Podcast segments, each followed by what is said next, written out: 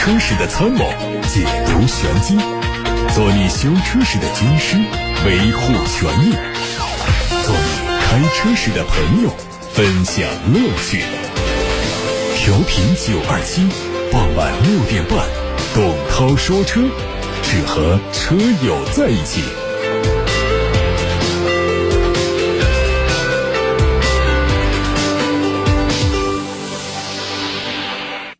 各位晚上好，欢迎在下班路上听董涛说车，欢迎各位把选车用车的提问发送到直播间，也欢迎大家把汽车消费维权的投诉发送到直播间零二七八六八六六六六六热线电话开通，还有董涛说车的微信公众号可以图文留言。看新闻，最近大众官方发布了品牌的未来战略，将以每年一款的速度推出全新的电动车，未来各款新车的推出时间已经敲定。计划在二零二五年之前推出定位低于 ID 三的纯电动小型车。与此同时，大众仍然计划下一代的内燃机的更新，但下一代搭载内燃机的车型将会全系配备纯电续航达到一百公里的插电式混合动力系统，包括高尔夫、途观、帕萨特、探岳和探歌等。另外，大众还计划未来三年投入六十亿欧元用于电动汽车的研发。新款的路虎发现正式发布了价格，四款车型的预售价格是六十九万九千八到八十三万七千八。外观将在现款的基础上做调整，大灯组采用全新造型，和现款相比更加简洁。日间行车灯用了更加圆润的 LED 光带，另外。下格栅和两侧的进气口也做了细微的调整，最大的变化是中控区域，中控台经过重新设计，并且采用了2.0版本的全新电子架构，11.4英寸的信息娱乐系统下方是空调区域，并且保留了家族式的物理按键。另外呢，四辐式的方向盘更换了新款式，多功能的按键采用了触控设计。动力用的是 2.0T 的四缸汽油机和 3.0T 的直列六缸汽油机，匹配的都是八速的手自一体。变速箱，并且还提供四驱系统。比亚迪秦 PLUS DM-i 正式上市了，四款配置的补贴之后，售价区间是十万五千八到十四万五千八。它采用了和比亚迪汉一样的外观设计风格，前脸有大尺寸的格栅，内部是点阵式的设计，侧面线条流畅，并且采用了溜背的造型。内饰方面用了全液晶仪表和悬浮式的中控屏，中控屏支持电动旋转，并且提供了十点一英寸和十二点八英寸两种规格。配置方面可以支持 L 二级别的自动驾驶辅助，并且配有行人监测、盲点监测、无钥匙启动、倒车影像、自动空调。无线充电、智能语音交互等科技配置，动力用的是全新霄云插混专用的1.5升高效发动机，提供了55公里和120公里两种纯电续航。海外媒体曝光了一组捷豹新款 F-Pace 的实拍图，计划今年四月份在国内上市。从图中可以看到，前脸是点阵式的格栅，两侧是内嵌双 L 型的灯带大灯，下方是三段式进气，两侧进气口的尺寸更大，侧面造型和老款一致。尾灯的造型更加修长，内饰也做了重新设计，配上了三辐式的多功能方向盘，十二点三英寸的全液晶数字仪表，还有曲面中控大屏。海外媒体提前泄露了新款沃尔沃 x C 六零的官图。作为中期改款，它在外观上有小幅的升级，用了全新的包围，整体造型更加简洁。尾灯组的 LED 光源做了优化，呈现出更加纤细的。视觉效果，在内饰方面，中控屏更新为最新的安卓操作系统，拥有谷歌地图、谷歌 Play 商店等功能，还取消掉了发动机启动旋钮之后的驾驶模式选择滚轮，增加了手机无线充电。动力全系用最新的 B 系列轻混动力总成，由 2.0T 汽油柴油发动机和48伏的电机组合，匹配八速的手自一体变速箱。除此之外，还将继续推插电式混动版。要说当今汽车市场上哪个厂商的命名最让人印象深刻，长城汽车绝对是当仁不让。自从去年的萌宠系列公示之后，旗下的高端品牌魏又开启了咖啡的新路线。继摩卡之后，我们又迎来了玛奇朵、这是一款全新的紧凑型 SUV。它的外观延续了大哥摩卡的造型风格，面积更大的六边形中网搭配大灯组和尺寸更大的前包围，前脸的视觉效果更具有攻击性。相比之下，尾部则显得比较温柔。竖向的竖形的刹车灯还有反光板都是传承了前辈的设计。动力用的是一点五升的油电混合，综合最大输出功率有一百九十多匹。网上有一组新款的。标致四零零八插混车型的实拍图有望在四月份的上海车展期间亮相。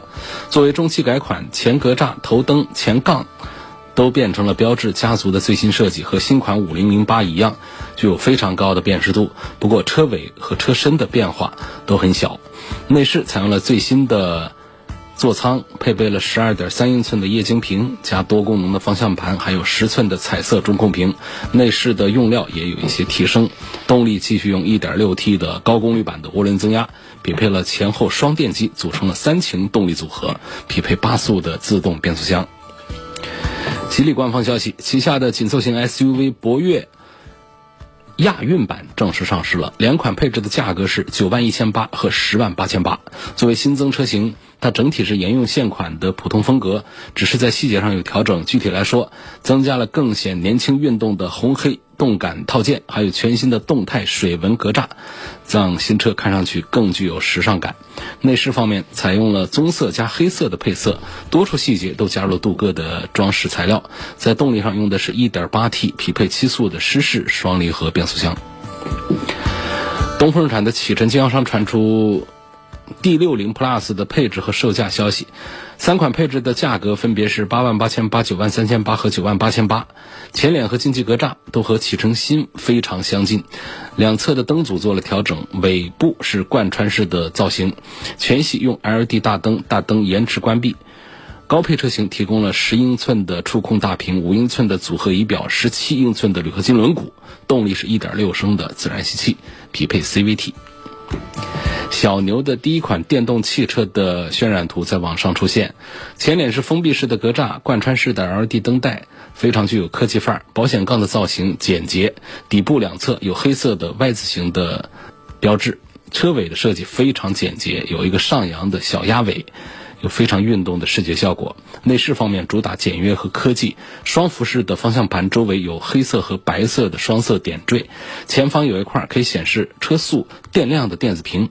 据说这个车会用六十千瓦时容量的电池，并且配备了电池预热智能管理系统。冬季城市续航可以达到三百公里以上，夏季城市续航可以达到四百公里以上。小牛这款车正式推出之后，很可能会成为五菱宏光 mini EV 的直接竞争者。好，各位，刚才听到的是汽车资讯部分。董涛说车正在直播，欢迎大家把选车用车的提问接下来发送到直播间来，还有关于汽车消费维权的投诉也可以发到直播间。零二七八六八六六六六六是我们的热线电话，还有董涛说车的微信公众号也可以图文留言。董涛说车微信公众号的后台上有位网友发来了几张照片，显示呢一个车的前门的。铰链上有一颗螺丝生锈。他说：“我的车是雪铁龙的一七款的 C 五，目前已经过了厂家规定的三年质保期。最近有一次偶然发现，副驾驶前后车门的铰链固定螺栓有生锈。车门从提车用到现在，这两颗螺栓我都没动过。问这是不是属于质量问题？能不能找厂家索赔？”我看这个确实是属于质量问题，但是呢，这种情况下找厂家能怎么索赔呢？也就是厂家给你做除锈处理，然后再做一个涂抹一点油，做个防锈的处理，这事儿也就完成了。嗯，没有办法把这个事情把它扩大到怎样的一种情况。通常要讲的就是这个大面积的，比方说多颗螺丝以及大面积的车门板生锈。或者底盘生锈等等这样的事情呢，才在这个索赔的这一块呢，才会有更大的动静。所以首先要强调就是，按说呢，这种螺丝啊、螺栓呐，通常都会厂家它本身这种材料它不可能用不锈钢的这个螺钉，所以它一般来说呢，它会有一个防锈的一个处理，可以用很长时间不生锈。这里的生锈呢，应该就是新车的时候的防锈没有做好，用时间长。你看看图片上看到，并不是这一排只有这一颗螺钉它有生锈，上面那颗又没有生锈，就可见它其实材料都是一样的。如果说材料都不过关的话，那上面下面两颗都应该生锈，所以它还是一个防锈的处理不过关，或者说我们在后期的时候呢，破坏了它的防锈，包括有水呀什么在那个地方停留导致的氧化生锈，所以这种呢应该去找店里，让店里给你做一下处理。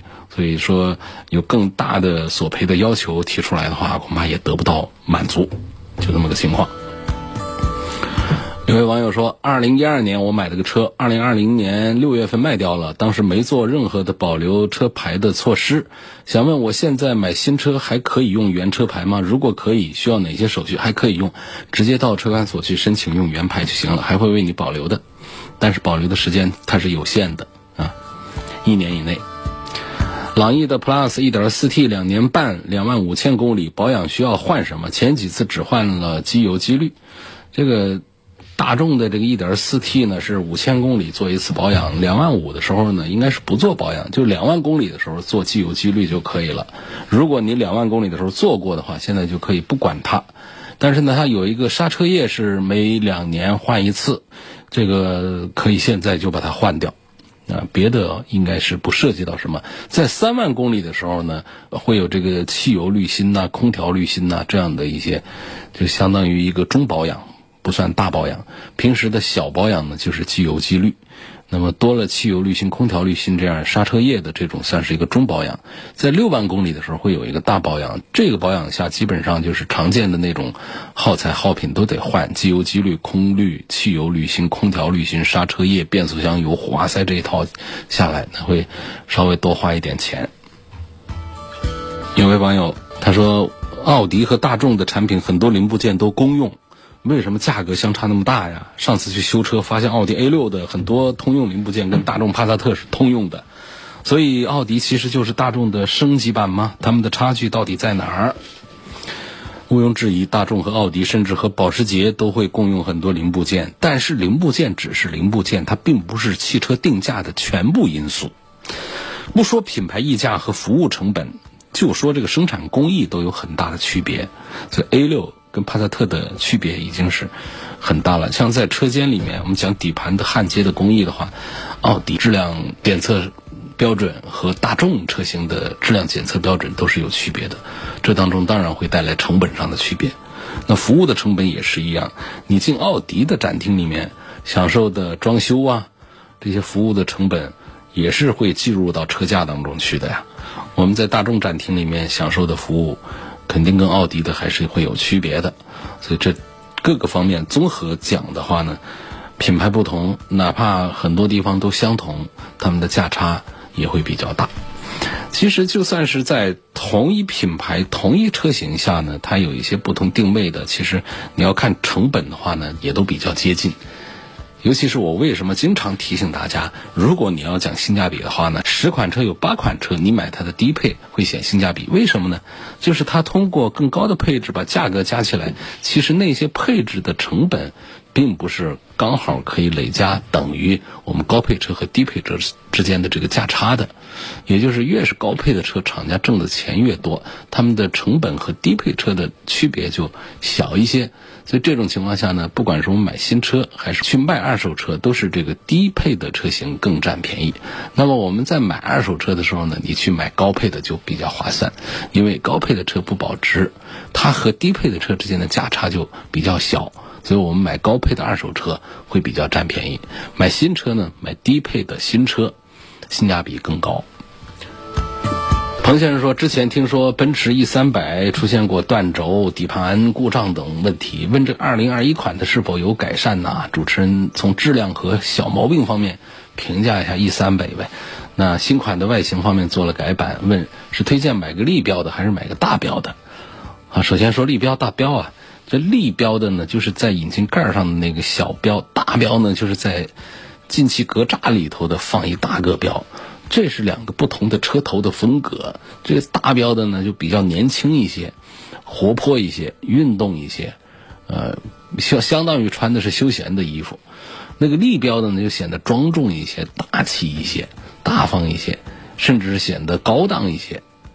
所以你会看奔驰的 S 会不会用一个大标放到这个进气格栅里面？那显得不稳重嘛，太调皮了。所以它一定会是用小的立标在上面。那么从这两个角度，我们自己来分析一下自己的性格是属于哪一种。我是要更加的商务一点的话，庄重一些的话，甚至有时候可以以假乱真。这个大 S 的话，你买一个小立标。说我这个车呢要，呃，就是个性化一点、年轻化一点的话，那就买一个大标的。关于新款和老款之分的话呢，这次它不是一个换代产品，换代才会换动力、换底盘、换内饰、换外观。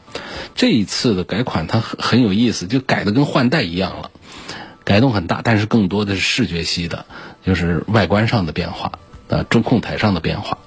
所以它的这次换款不叫换代，变化很大，但是呢，在底盘呐这个这些方面，它也没有做什么多少改造改进。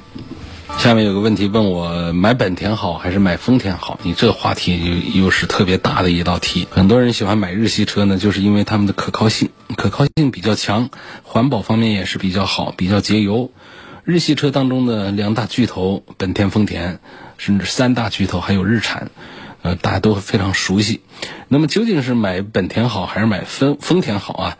这个民间流传一句话：本田就是让你把买车的钱都花在发动机上。这个话说的夸张了一点，甚至于在有一些车型上讲，就是买发动机送了个车。所以大概意思呢，就是形容本田是一个比较专注于技术的。企业把精力更多的摆在技术上面，所以它注重技术含量。它的发动机确实是在同等排量当中，它能做到加速的动力更好的情况下，还比较节省燃油，并且质量的稳定性也都比较好。那相比之下呢，丰田呢，它也体现出自己的企业特点，就是它赚钱、利润、控制成本。这几点在全球的知名度都非常高，因为他们家的重要的零部件都是自己的公司提供生产的，这就大幅度的降低了它的采购成本，啊，在物流方面也是大省一笔。所以相比之下，同价位你买个丰田，可能带给你的配置啊各方面会更加丰富，给你的这方面的感受要更好一些。而且在营销这个层面上，丰田它真的是，呃，更成功一些。他喜欢不同的车型用一个平台，就现在。都很流行，丰田很流行 TNGA 架构，它就是让人们在自己的品牌里面有了选择。它可能让你不再考虑本田还是丰田这些对自己无益的问题，它可能让你去思考的是，我是买个亚洲龙还是买个凯美瑞的问题。所以说，丰田它在营销这一块是做的比较成功。那么再说本田，本田它一直比较专注于发动机技术的研究，在性能方面能够更好的体现出本田的极致。你比方说像平民神车思域。啊，因为这个发动机的潜力巨大，包括那小飞度，呃，其实在底盘上的潜力也都是比较大的，时常被大家来改装啊，甚至于像思域呢，还改到赛道上去用，所以本田在技术操控发动机方面的专注度，还有他们的实力都得到了公认。总之呢，不管是买个本田还是买个丰田，只要你自己喜欢就好了，毕竟。车是你用啊，不听别人怎么说，而且这两个品牌都是公认的大品牌，应该是很难分出一个绝对的说法，说该买本田不该买丰田，应该买丰田不能买本田，这样的说法是不科学的。有个网友跟我留言说，我基本没听董哥说过红旗。红旗说过呀，说的少，因为大家问的多，我就说的多；问的少，就说的少。其实不是我关注的少，而只是大家关注的少。就是当大家提问多的车型，就说明大家的关注度高。那么我来回答，就代表我的关注度高。所以我的关注度是随着大家的关注度来的。红旗这是个老干部品牌啊，就是感觉就是品牌是比较老，所以你在这个车上呢，说它有多少新的东西呢？说出来大家都不是太信。这个车呢，目前推出的轿车也好，SUV 也好，产品还是比较丰富。然后呢，做这个配置啊，做设计各方面都还比较成功。但是呢，技术基本上没有多的突破，并且呢，在质量控制方面呢，它如果说这车要对标豪车的话呢，跟豪车比，它的完善性还是要有差距。如果对比非豪车这些普通合资车的话呢，红旗也是没毛病的，是达到了一个正常的表现的一个水平。所以这个车呢，没多少可以聊可以谈的。几款产品呢，看起来都还不错。他做的这个高端的仿劳斯莱斯的那些，都还是挺有看相的，挺有看头的。那么低端的产品还是很平淡。没什么值得一提的。张先生问我说：“CRV 和荣放该怎么选？本田 CRV、丰田荣放都很值得选啊，经济、耐用、空间大、价格便宜、配置高。总体上讲呢，它们的区别啊，来自于几个方面。一个就是驾驶的感受上呢，本田的 CRV 是要稍强一点，体现在它的转向力度上，真是非常棒。”电动助力转向非常适中的力度，不像有些车那样的对路感完全隔离，然后呢也不那么重啊，还带一点点乐趣，还是很有意思的。包括它的这个动力的表现也是这样的。另外呢，在配置上呢，总体讲 CRV 的配置会更有诚意一些，在主被动安全配置、舒适性配置上，CRV 都做的稍强一点啊，包括可变转向比啊、自动泊车啊、这个抬头显示啊等等这样的配置。还有就是销量的问题，呃，RAV4 荣放一直是卖不过 CRV，就还是因为它的性价比相对 CRV 来说呢是弱一点点。其实这两台车在口碑上都非常的不错，中型 SUV 当中他们算得上是常青树。所以，如果说在价格上的差别不大的话呢，选择配置更高的 CRV 应该是更好的一个选择。对于这个车，这两个车的内部空间呢，其他这各个方面，大家都不用太担心，满足我们家用是绰绰有余。另外一位叫李平的网友说：“我是忠实的粉丝，希望回答一下啊。我关注节目四年了，一直听节目，每一期都听。参谋一下，我准备买第二台车，现在考虑本田的 CRV 和雅阁，想问这两个车哪一个的隔音效果更好一些？是 SUV 离地间隙大，是不是会更好一些呢？雅阁的多层隔音玻璃究竟效果有多大呢？我第一台车就是不隔音，高速噪音偏大，所以想换车。”如果买雅阁，有没有必要等到新款上市呢？新款具体什么时候上市？配置上做了哪些升级？后面还有很多问号啊，包括说 CRV 啊，次顶配的两驱次顶配那一款，指导价二十万七千八的性价比是不是高的？等等等等，呃，都不念了。我我从后往前倒着回答。首先，这个次顶配这一款呢，跟这个更贵一点的黑爵士版之间来相比的话呢，这个。如果年轻朋友的话，我建议可以关注一下黑爵士版。这个价格上呢，只贵了几千块钱，但是呢，呃，不是说配置上有什么区别，配置上几乎没什么区别。黑爵士版显然它就是更加运动、更加年轻、好玩一点，比方多一个方向盘换挡那个拨片，那也是可有可无的一个东西。但是它身上哪些地方比较打动人呢？黑爵士版呢，就是它的车身的颜色。啊，那种黑和白两种配色，然后轮毂全都是黑色，然后黑色的全包围等等，就是黑爵士嘛，就看起来酷酷的那种感觉。那普通版的 CRV 是带不来那种感觉的，说几千块钱就买这个感觉还是可以的。啊，所以它而且呢，它的这个贯穿式的镀铬条啊，右下的位置上的标志啊，都在表明它这个黑爵士的身份。包括它的内饰设计上，呃，有一些这个。真皮的包裹啊，等等，都是显示出酷劲儿那种区别来的，所以我倒是赞成的。这个首先呢，不买四驱这个事儿，我特别赞成。就 CRV 真没必要买它的四驱。第二呢，买两驱的顶配这个事儿，买黑爵士，我觉得对于年轻人来说是可以考虑的。前提如果说你是一个比较崇尚个性的年轻人的话。下一个问题说，斯柯达的毛病多不多？懂车的人都买斯柯达，对不对？也也有好多不懂车的人买斯柯达的，这个不绝对啊。说什么懂车的人买斯柯达，这不大对啊。但是呢，总体上讲呢，就是斯柯达也是值得关注的一个品牌。斯柯达它是世界上历史最悠久的四家汽车厂家之一，百年老牌啊。现在是大众旗下的一个子品牌，在国内的合资企业呢是上汽啊，上汽大众旗下的。那么从它的毛病这个角度讲呢，还是表现不错的。呃，国际上最知名的一个调研机构 J.D. Power，他们的中国汽车可靠性研究上，呃，是以百辆车的问题数来得结论的。这个数字是越低越好它的结论是斯柯达的表现还可以，在主流汽车的平均水平之上。在中消协提供的汽车品牌投诉量报告上呢，斯柯达的排名也算是合理的。主要的投诉都是集中在，呃，售后服务这个部分，就是车体本身这个部分的投诉是并不多的。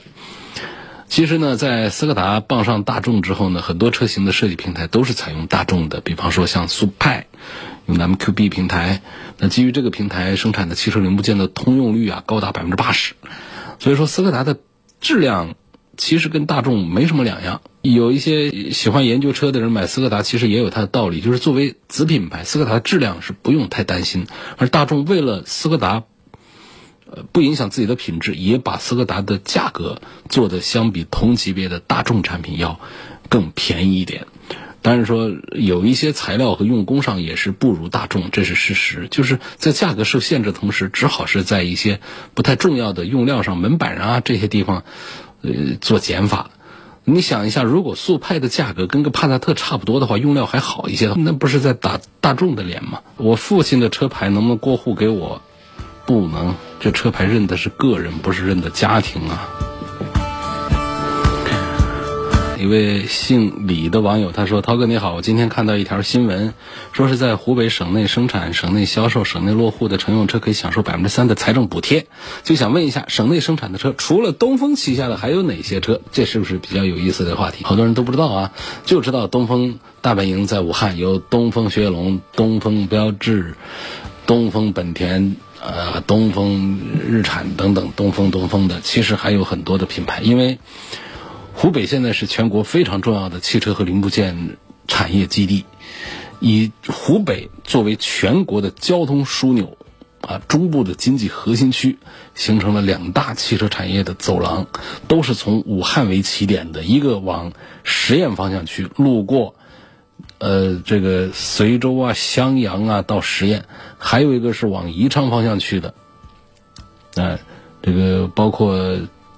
荆门呐，宜昌啊，就是这两条线上，那集结了乘用车、商用车，啊，不从品牌上讲，这个有上汽通用，还有这个呃很多的重量级的企业，包括在荆门也刚刚有落户的，是长城的汽车，然后包括宜昌那边有广汽的传祺等等。还有黄石那边还有品牌，当然那那基本可以忽略不计的，那车也不建议买了，叫什么汉龙还是还是什么的。这个在全国的各省的汽车产业版图上来看的话，湖北这边还是最强大的啊，汽车的厂家、主机厂非常多，零部件产业也非常的多，可以说是全国最多的。下面有个话题问到了排气管，这个话题也可以聊一聊啊。说改排气管，它需要注意一些什么？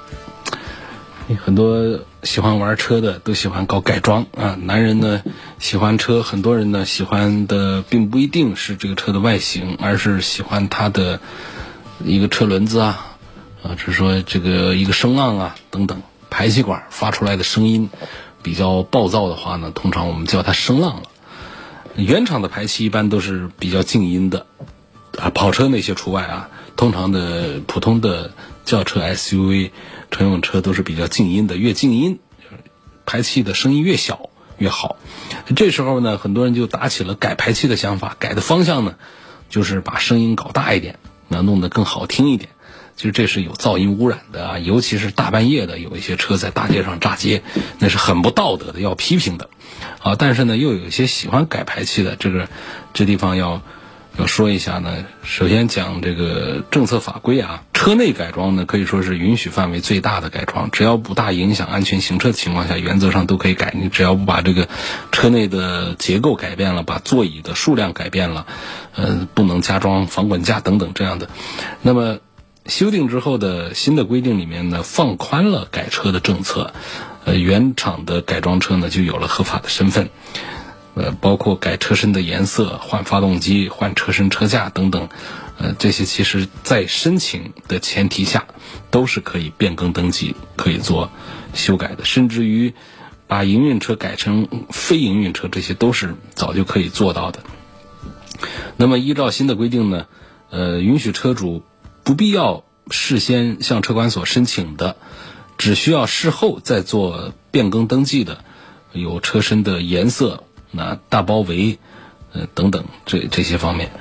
排气管这个东西呢，你比方说你是单边的排气管，你把它改成双边，这个是不允许，因为你改变了车辆的外观标志性的特征，这是不行的。但是你单边的排气管，你说我换一个呃其他的厂家的一个排气，这个是没有问题。说我在尾喉上，我出口那儿我做点造型，这个问题也就不太大。好，另外再说一下它具体到怎么改，就是一个呢，就是你。最好不要动三元催化，这是排气管上的中段的一个重要的东西。这个是，呃，解决我们的一些排放的问题的。你如果动了三元催化的话呢，你的排放可能过不了检测线。第二个呢，就是动到消声器呢，排气的背压会有变化，会影响到排气的噪声，呃，或者吵，或者有异样的声音。第三个呢，就是整个排气消声系统的重量改变的话呢，它的系统的振动的噪声啊都会出现变化，那么也有可能在时间长了使用的过程当中，甚至出现断裂的情况都是有的，所以这是提醒大家。再就是外形的变化，呃，如果说很明显的单边单出的改成了双边四出的那种，改变了车尾的整个车的特征的这种外形的变化，检车它是。不能通过的，这是关于改排气管的。徐先生问：从性价比、保值率和后期维护保养费用方面来说一下，奥迪 A 四、奔驰 C 级，我的预算是三十万左右，该如何选？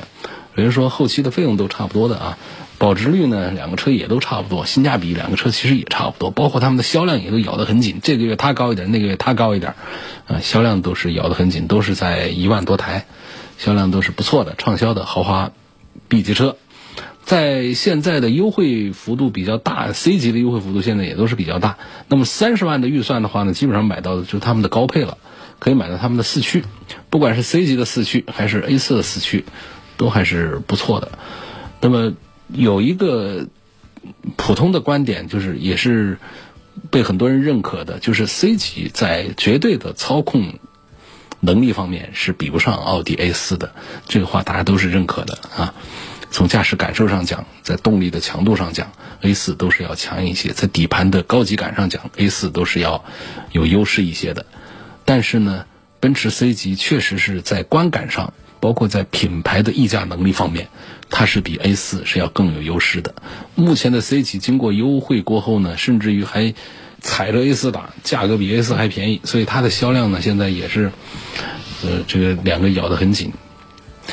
尽管说大家都知道 C 级在驾驶感受方面、底盘方面弱于这个奥迪的 A 四，但是呢，A 四想绝对胜出也是不那么容易。这就来自于奔驰的品牌，还有它的外观内饰的用料和豪华的感受，这一点也非常重要。对于很多人买车来说，我要你那个底盘的那种。操控的那点感受的优势干什么呢？我要的就是看起来是一个奔驰，很有面子，外观内饰很豪华、很高档。这一点呢，奥迪和宝马确实是做不过奔驰的。呃，所以从这些因素上来讲的话呢，我认为具体说三十万的预算是买个四驱的 C 级还是买个四驱的 A 四，我觉得难以给出一个具体的结论出来。如果说特别喜欢开车的话，我还是偏向于奥迪的 A 四多过于。奔驰的 C 级，但是这样的车友又有多少？今天就到这儿，感谢各位收听和参与晚上六点半到七点半的董涛说车，明天六点半钟我们再会。